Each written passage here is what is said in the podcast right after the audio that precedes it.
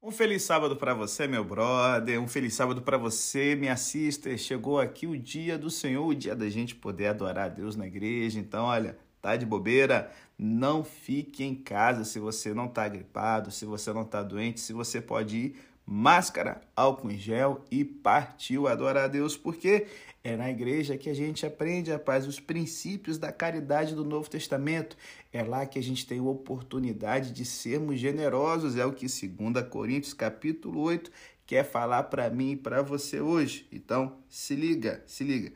O que que está rolando aqui no capítulo 8, falando sobre oferta, generosidade, é o que que ele está querendo dizer, como deve ser o dízimo e tal, e pá, qual é a ideia que o texto quer passar para a gente. Então se liga aí, se liga. Para a gente entender o capítulo 8, vamos voltar um pouquinho para o finalzinho lá de 1 aos Coríntios. Nesse finalzinho, lá no capítulo 16, logo no início, tá certo? Paulo mencionou uma coleta para os santos. E que santos eram esses? As, os irmãos pobres da igreja de Jerusalém. E agora, aqui no capítulo 8 de 2 Coríntios, ele aborda com detalhes o tema da caridade. Gente, as epístolas do Novo Testamento e o livro de Atos deixam claro que entre 52 e 57 depois de Cristo, grande parte do trabalho de Paulo foi dedicado à arrecadação de dinheiro para os pobres dentre os santos que estavam em Jerusalém. E você vai ficar, nossa, mas Jerusalém tem pobre, hein? Por que havia tanta pobreza entre os cristãos de Jerusalém? Bom, sem dúvida, haviam vários motivos. Eu vou elencar aqui alguns. Um deles e talvez o principal era o fato de que muitos eram colocados no ostracismo pelos judeus que se recusavam a empregar ou até mesmo comprar bens de pessoas que nessa época eram encaradas não como membros de uma seita judaica, mas como apóstatas, beleza? Outra razão foi uma escassez de alimentos causada pela superpopulação, que resultou em época de fome no ano 46 depois de Cristo, durante o governo do imperador Cláudio, como Atos 11 nos lembra e o problema dos pobres teria sido exacerbado pelos pesados impostos cobrados na Palestina, não somente pelos romanos, mas também pelos governantes locais. E por fim, gente, se liga. Uma das raízes pode estar em Atos 2 e Atos 4, certo? Tem sido sugerido que a boa vontade daqueles que possuem grandes propriedades de vender suas posses para manter os pobres, embora pudesse ter satisfeito necessidades imediatas, teria a longo prazo causado o impacto do empobrecimento de todos. Então, assim, quaisquer que sejam as causas, os cristãos da Terra Santa quase estiveram privados de recursos durante esse período. E Paulo dedicou-se a arrecadar fundos entre as igrejas de origem pagã, de origem gentia, para satisfazer o que era uma necessidade verdadeiramente desesperadora. De muitas maneiras, as contribuições que Paulo tão fervorosamente encorajou eram demonstrações vívidas de verdades cristãs essenciais.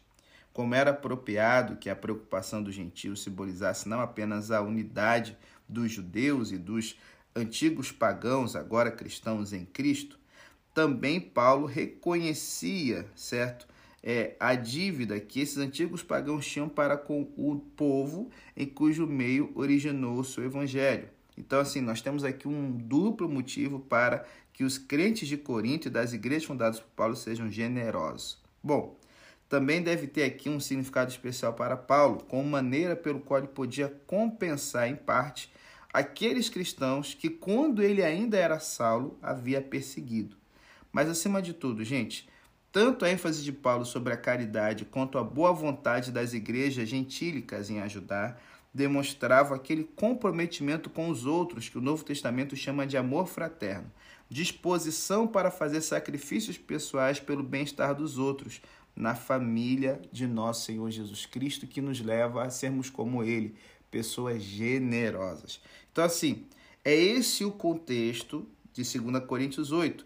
E é nesse contexto que Paulo escreve com entusiasmo aos coríntios sobre o exemplo dado pelas igrejas da Macedônia, verso 1 ao 5, insistindo que eles também se sobressaiam nessa graça que estava relacionada à caridade, versos 6 e 7. Paulo é cauteloso em não ordenar. A caridade, gente, do Novo Testamento deve fluir de um coração disposto e não de uma ordem para reservar uma porcentagem da renda versos 8 ao 12. E ele também é, é cauteloso aqui em ressaltar que o objetivo é a igualdade.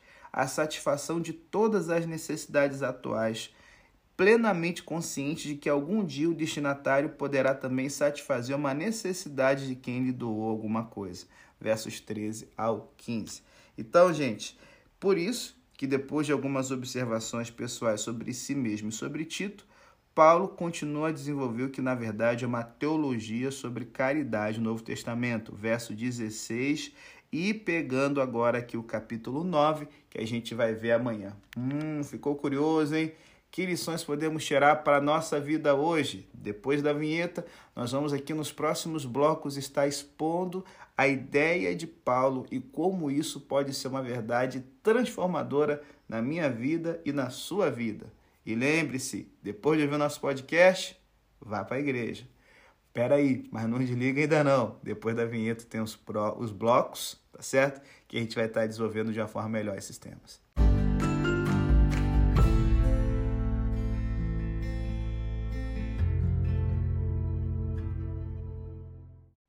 Bom, galera, seria muito fácil ler esses capítulos aqui, o 8 e o 9, e extrair uma falsa dicotomia entre a ênfase de Paulo no Novo Testamento sobre uma responsabilidade pessoal de ofertar e a necessidade do Antigo Testamento de pagar o dízimo de Deus. Então, para isso, nós vamos aqui apontar a grande diferença de tom entre essa passagem de Paulo e os textos dos sábios judeus que procuraram definir a natureza e os limites exatos da responsabilidade justa dos judeus. Então, por exemplo, no Talmud é, é, babilônico, na Mishnah, é, é, é, no Midrash, a gente tem aqui alguns exemplos sobre como os judeus encaravam essa responsabilidade. Por exemplo, aqui, a Mishnah Maserot 3.10 examina o caso de uma figueira em um jardim com galho que se estende sobre o pátio de um vizinho.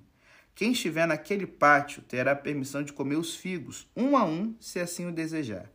Mas se apanhar todos os figos juntos, ou seja, encher uma cesta e levar para casa, deverá separar o dízimo desses figos, tá certo? E lembrando sempre, dízimo é 10%, tá bom? Ou então, vamos tomar aqui o tratado Maser Sheni, que comenta o segundo dízimo, certo? Qual era a ideia do segundo dízimo? Era um segundo dízimo que era destinado para os pobres. E aqui, no Masheni 4, 1.6, esse tratado é um tratado do, do Talmud, os sábios examinam a situação em que um comprador se aposta da produção com a condição do segundo dízimo. Quais são suas obrigações se antes de poder pagar por isso, digamos, seu preço suba até duas celás, que era uma medida de valor da época, certo? E o que acontece se o seu valor for de duas celás quando ele a compra, mas depois o preço cai para uma celá antes de ele poder pagar. Hum. Então, assim, o motivo de formular e responder perguntas como essas era colocar limites à lei. Isto é, os sábios estavam profundamente preocupados com a exploração de todas as implicações da lei de Moisés, para que uma pessoa comprometida com a obediência não violasse a lei inadvertidamente. Mas qualquer que seja o motivo, existe diferença ampla e clara de tom entre essa abordagem da caridade e a abordagem que Paulo assume em 2 Coríntios 8 e 9. Só que se liga, como eu estou observando aqui, existe um sentido em que este contraste cria uma falsa dicotomia. A razão é que não existe um paralelo real entre o dízimo do Antigo Testamento e a caridade do Novo. O dízimo era uma obrigação imposta a Israel, um aluguel devido a Deus pelo uso de sua terra, que continuaria em vigor mesmo depois que sua promessa de dar a terra à semente de Abraão, a descendência de Abraão, que é Cristo, se cumprisse no final da história, certo? Os sábios tinham intenção de definir a extensão dessa obrigação, estabelecer regras que guiariam os judeus religiosos a cumpri-las. Em contraste, Paulo aqui ele não está falando de dízimo, ele está falando a respeito da caridade voluntária para ajudar os pobres. O que sempre foi considerado no Antigo Testamento no judaísmo como também, certo, um assunto importante, mais separado do dízimo. Por exemplo, o livro de Eclesiástico, que você encontra na Bíblia Católica.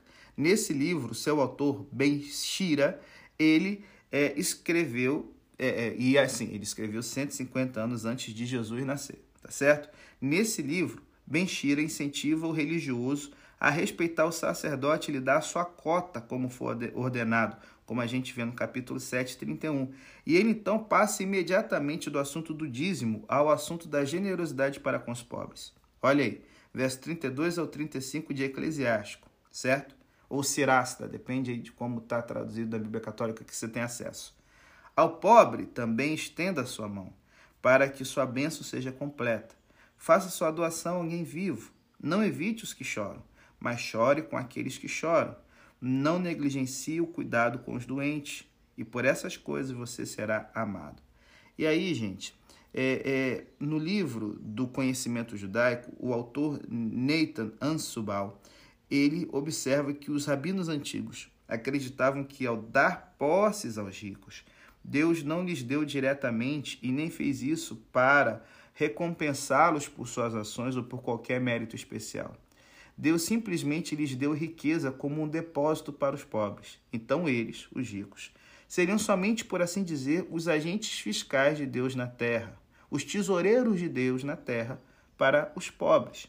Estender a mão cheia para os pobres, em hebraico, tzedaká, significa é, é, cumprir o significado verdadeiro como um ato de justiça, que é o que tzedaká significa, justiça, tá certo?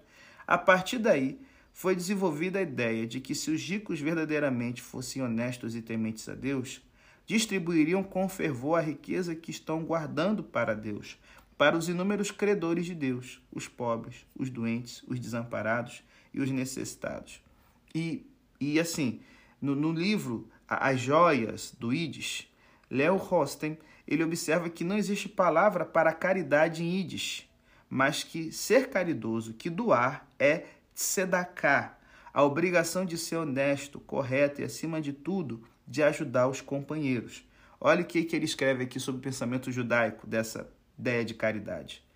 Toda a comunidade judaica colocava grande ênfase na ajuda aos pobres, aos doentes, aos inválidos e aos refugiados, que sempre foram parte triste da história dos judeus. Toda a comunidade tinha um fundo especial para os necessitados. Todo feriado incluía atividades filantrópicas e toda casa continha pequenas caixas nos quais eram colocadas moedas para caridades variadas. Toda criança judia era ensinada desde muito cedo a sentirem obrigação de ajudar aqueles que fossem necessitados. Elas deveriam sempre dar moedas para os mendigos que viessem à porta. Então, assim, gente, ajudar aos pobres era e ainda é uma virtude tão grande no judaísmo, assim como era na grande exortação de Paulo aos Coríntios e para nós hoje ainda, para que todos sejam generosos com os necessitados. Nós podemos, é claro, argumentar que existe grande diferença na motivação para contribuir que está explícita nos textos dos sábios judeus e de Paulo. Paulo vê a caridade como uma resposta para a graça de Deus. Os rabinos a viam como um ato meritório. É, dessa forma, conta-se a história do debate do rabino Akiva com o governador romano Tineus, Tineios Rufus, certo? Que era o governador da Judéia. E Rufus então desafiou Rabino Akiva: Se, como você diz, seu Deus ama os pobres, por que então ele não os ajuda? E então Rabino respondeu que Deus deixou o cuidado dos pobres a cargo dos judeus, para que muitos possam ser salvos da punição do inferno, pelo mérito alcançado através da caridade.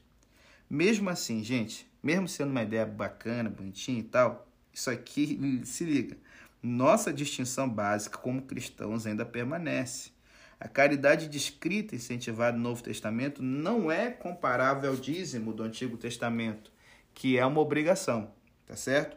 Mas está, na verdade, mais intimamente relacionada ao princípio estabelecido em Deuteronômio 15, 10 e 11. Livremente lhe darás, e que o teu coração não seja maligno quando lhe deres. Ele está se referindo aos pobres, tá certo? pois essa causa te abençoará o Senhor teu Deus em todas as tuas obras, em tudo que puseres a tua mão. Pois nunca cessará o pobre do meio da terra, pelo que te ordeno, dizendo: livremente abrirás a tua mão para o teu irmão, para o teu necessitado e para o teu pobre na tua terra. Por isso, o segundo dízimo era destinado para essas obras. Está vendo a importância? É esse tipo de caridade que o Novo Testamento também concentra a nossa atenção. Naquela época, não haviam edifícios com grandes hipotecas a serem pagas e haviam poucos ministros assalariados. Mas já houve cristãos de várias partes do mundo que, em épocas diferentes, precisaram de ajuda para sobreviver como membros do corpo de Cristo. Sem criticar os objetivos de construção de templos e edifícios para as igrejas, para os quais se destina grande parte da caridade contemporânea, nós certamente concordamos que as verdadeiras necessidades dos seres humanos devem ter prioridade, quando consideramos piedosamente como Deus deseja que direcionemos os recursos que Ele nos orienta a separar para a sua obra. Então, é um equilíbrio sincero. Nem toda a oferta deve virar cimento, isso é pecado. E nem toda oferta deve virar comida para os pobres, porque os pobres a gente sempre terá e a gente pode perder de vista o propósito do Evangelho. A grande tensão, a grande arte aqui é, com equilíbrio, ajudar quem precisa e, ao mesmo tempo, financiar os recursos para que o Evangelho, que é uma coisa que só a igreja tem, possa ser pregado a todo mundo. Então, assim, gente, baseado nesses dois importantes né, capítulos de 2 Coríntios, estão alguns conceitos básicos que modelam nossa compreensão da caridade cristã. E em lugar de tentar esquematizar essa passagem, a melhor maneira de explorá-la é identificar e discutir esses conceitos básicos. E eles podem ser relacionados da seguinte maneira, e é como a gente vai trabalhar o podcast de hoje e de amanhã. Verso 4, a caridade é um privilégio. Verso 5, a caridade nasce do comprometimento. Verso 8, a caridade é voluntária. Versos 13 ao 16, a caridade tem um objetivo. E amanhã, 2 Coríntios 9, 6, a caridade tem consequências pessoais. 9, 7, a caridade envolve coração e mente. E 9, verso 12, a caridade tem resultados espirituais além dos materiais. Então, à medida que estudamos esses conceitos um a um, começamos a construir uma teologia característica do Novo Testamento sobre a caridade que poderá nos orientar individualmente em nossas igrejas. Então, depois da vinheta, a gente vai aqui pegar aqui em três blocos, quatro blocos curtos, os quatro princípios que aparecem aqui em 2 Coríntios, capítulo 8.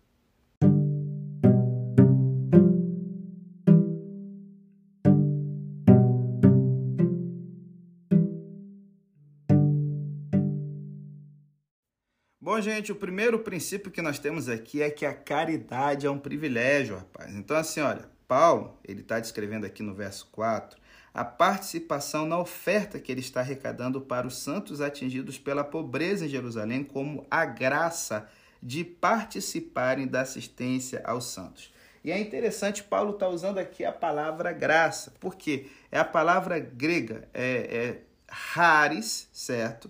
Que é usado aqui. E rares aparece não menos do que dez vezes nos capítulos 8 e 9, e ela é traduzida de diferentes maneiras. Aqui é a honra ou privilégio de participar do serviço. Em alguns momentos, como no verso 1, rares é usada sobre a dádiva de Deus que capacita os coríntios a participarem. Uma graça que vem do céu e não do coração do homem, certo? No verso 6, rares é a própria coleta, como expressão de amor e boa vontade. No verso 7, doar-se é descrito como graça, enfatizando a virtude do ato. E no verso 9, rares é a própria generosidade de Deus, ao passo que no verso 16, rares é a gratidão que jorra naqueles que recebem a oferta de amor. Então, assim, subordinada a cada um desses usos está a ideia básica implícita na palavra. A graça, haris em grego, é favor ou benefício concedido e, ao mesmo tempo, resposta de gratidão que é adequada ao que foi recebido. O uso múltiplo da palavra nesses capítulos ressalta o fato de que a caridade é completamente ato da graça. Dar é nossa resposta agradecida à grande dádiva que nos foi dada em Cristo. Dar é a concessão de benefício a outros, que por sua vez estimula sua resposta de louvor a Deus e orações por quem doou. A própria liberdade que nós temos de ofertar generosamente é uma dádiva por si mesma e um reconhecimento do comprometimento gracioso de Deus em satisfazer todas as nossas necessidades para que nossa abundância possa transformar é, é, é, a, a, o meio que a gente está, para que a nossa abundância possa transbordar para satisfazer as necessidades dos outros. Gente, que privilégio é ver a caridade não como dever ou peso, mas como graça. Como é libertador entender que nossa oferta semanal na igreja e nosso apoio material regular para as missões e aos necessitados é verdadeiramente uma fonte de alegria. E assim, é por isso que as igrejas da Macedônia, a que Paulo se refere, encaravam a caridade como um privilégio, gente. Apesar de suportar muita tribulação e apesar de sua própria profunda pobreza, os cristãos dessa província estavam ansiosos para participar. Aqui é importante observar que Paulo descreve esses crentes como também tendo abundância de alegria. Eles tinham um relacionamento vital e satisfatório com Jesus, que lhes dava alegria interior, apesar de suas circunstâncias difíceis. É impossível encarar a caridade isoladamente do resto da experiência cristã de alguém. Ninguém cujo amor por Cristo tenha esfriado, ninguém que esteja orientado para o mundo em lugar de para o céu, ninguém cuja felicidade esteja relacionada àquilo que possui, ninguém que deixe de sentir um jorro de alegria. Ao sentir o toque diário de Jesus, achará a caridade é, é, é um privilégio, ou sentirá é, a graça que inspira a oportunidade de Deus, que Deus nos dá de compartilhar com aqueles que estão em privação. E aí, qual é o próximo conceito que vamos abordar? A caridade nasce de um comprometimento. Logo após a vinheta aqui.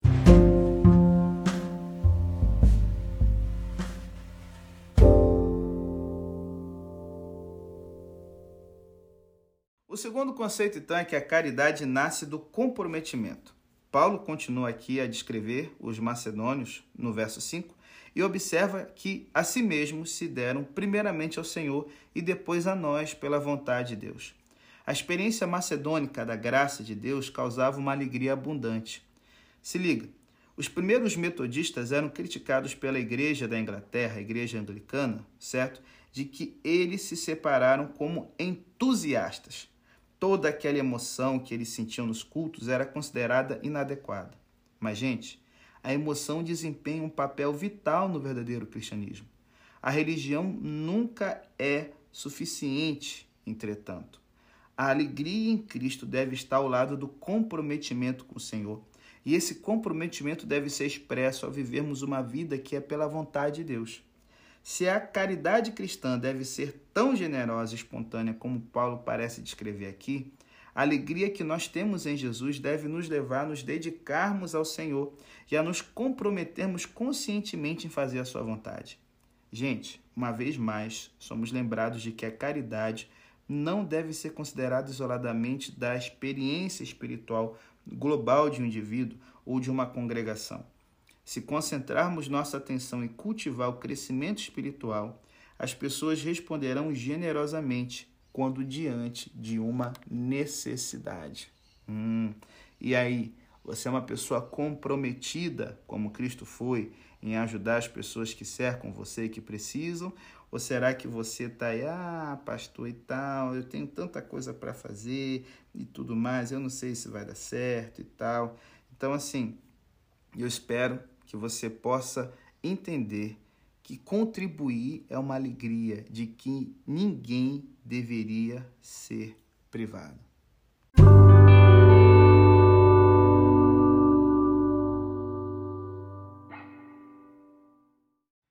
Terceira lição aqui do capítulo 8. A caridade é voluntária. Gente, uma verdade que muitos acham difícil de aceitar é que a caridade é verdadeiramente voluntária. Se liga, o cristão é obrigado a fazer caridade? Não, certo? O cristão não está obrigado a contribuir, mas deve fazê-lo de forma abundante e com alegria. Por isso que Paulo diz: Não digo isso como quem manda. E cara, uma das verdades mais difíceis de serem compreendidas é de que a graça que nos liberta das obrigações e nosso relacionamento com Deus, na verdade, nos liberta para fazermos muito mais do que faremos de outra maneira. Quando Paulo diz que ele deseja provar a sinceridade da vossa caridade, ele nos alerta para a motivação definitiva e necessária para a caridade e para cada ato do serviço. Diferentemente do Rabino Akiva, que a gente já viu né, no bloco anterior, que via a caridade como maneira de obter o mérito que poderia salvar alguém dos, alguém dos tormentos do inferno, Paulo diz: Já sabeis ou conheceis a graça de nosso Senhor Jesus Cristo. Certo? Então, aqui no verso 9, em lugar de procurar um mérito que resulta de nossas ações, entendemos que por meio do alto empobrecimento de Cristo, nós que estávamos completamente necessitados, agora enriquecemos. Cristo aqui não é apresentado como um exemplo que devemos seguir, mas como a fonte de uma salvação que já conseguiu para nós o prêmio supremo, a salvação, e nos enriqueceu com todas as bênçãos espirituais. Então, o que sobrou para nós fazermos? Nada. Mas o que o conhecimento dessa graça de Cristo cria dentro de nós? Amor. E a sinceridade de nosso amor, caridade, é demonstrada em atos de serviço voluntários, atos de serviço, sejam de caridade ou não, que nós realizamos, não porque sejamos obrigados e não porque esperemos obter alguma coisa com eles, mas simplesmente porque amamos o Senhor e encontramos grande alegria em fazer Sua vontade e julgamos isso um privilégio. Então, gente, entende por que é voluntário, entende por que é um privilégio, porque a fonte é o que Cristo fez por nós. E se lembra que ele falou no capítulo 5? O amor de Cristo, então, agora, ele nos motiva. E aí, você é uma pessoa motivada pelo amor de Cristo ou motivada pela ganância? Hum, hora de mudar, hein, malandro? E por fim, para a gente encerrar nosso podcast depois da vinheta, o último ponto do capítulo 8. A caridade tem um objetivo.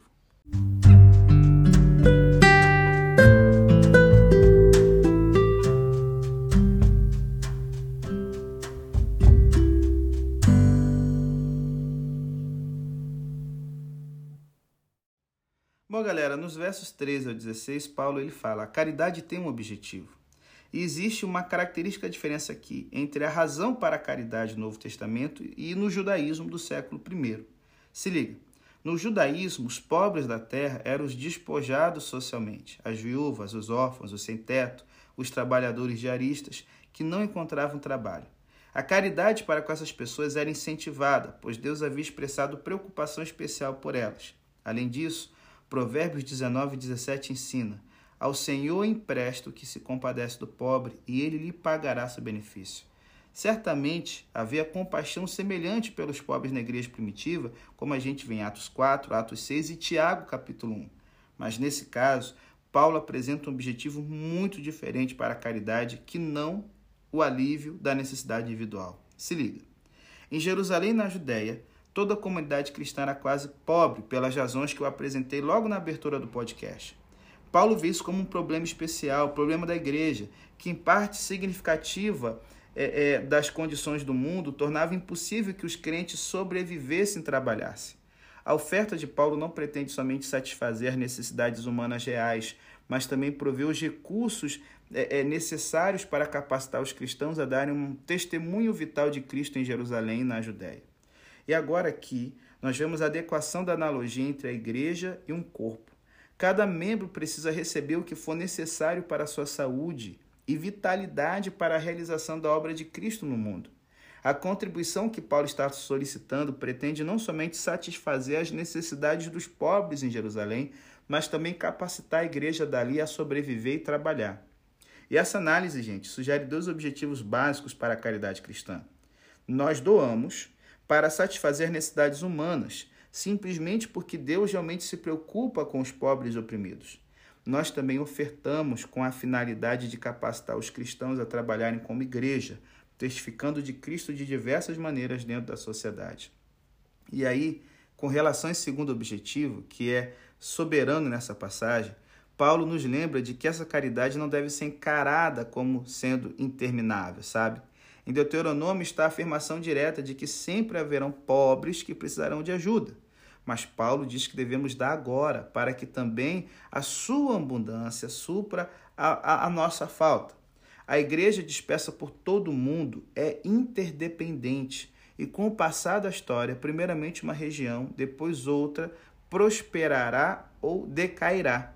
É responsabilidade daqueles que prosperam agora dar generosamente para satisfazer os crentes necessitados nas regiões que não prosperam, plenamente conscientes de que com o tempo as situações poderão estar invertidas. Por isso que Paulo fala, tem que ter prontidão de vontade, gente. A palavra utilizada aqui é protimia, que significa vigor, disposição para agir. Não é o tamanho da doação que agrada a Deus, mas sim a atitude de quem doa. E como podemos medir então as atitudes? Paulo diz que é o segundo o que qualquer é, é, o que cada um tem. A doação que a viúva pobre fez de duas pequenas moedas, se lembra lá de Marcos 12, superem muito as moedas de ouro e prata que deram os ricos, porque ela deu tudo que tinha. Não devemos cair na armadilha de pensar quanto daríamos se fôssemos ricos. Em lugar disso, devemos simplesmente dar conforme nossa capacidade, ansiosos para ajudar o quanto pudermos. E outra, quando a gente pega essa ideia da igualdade, que a gente já abordou aqui, isso tem um poder, cara, de, sabe, ser uma bênção muito grande na vida das pessoas e ilustra a predisposição da gente viver como corpo de Cristo. O termo aqui, igualdade, é a palavra grega, né? Não digo isso para que os outros tenham alívio e vós opressão, mas para igualdade. É a palavra grega isotetos, que significa mais que igualdade. Também significa imparcialidade ou cotas iguais. Paulo explica no versículo seguinte isso. A sua intenção é que as necessidades sejam supridas, com a expectativa de que os que podem doar agora possam no futuro estar em posição que suas próprias necessidades poderão ser satisfeitas por aqueles com quem eles compartilharam, como eu falei ainda há pouco aqui. Mas qual a imagem do corpo de Cristo com isso? Essa imagem vai nos ajudar a entender melhor.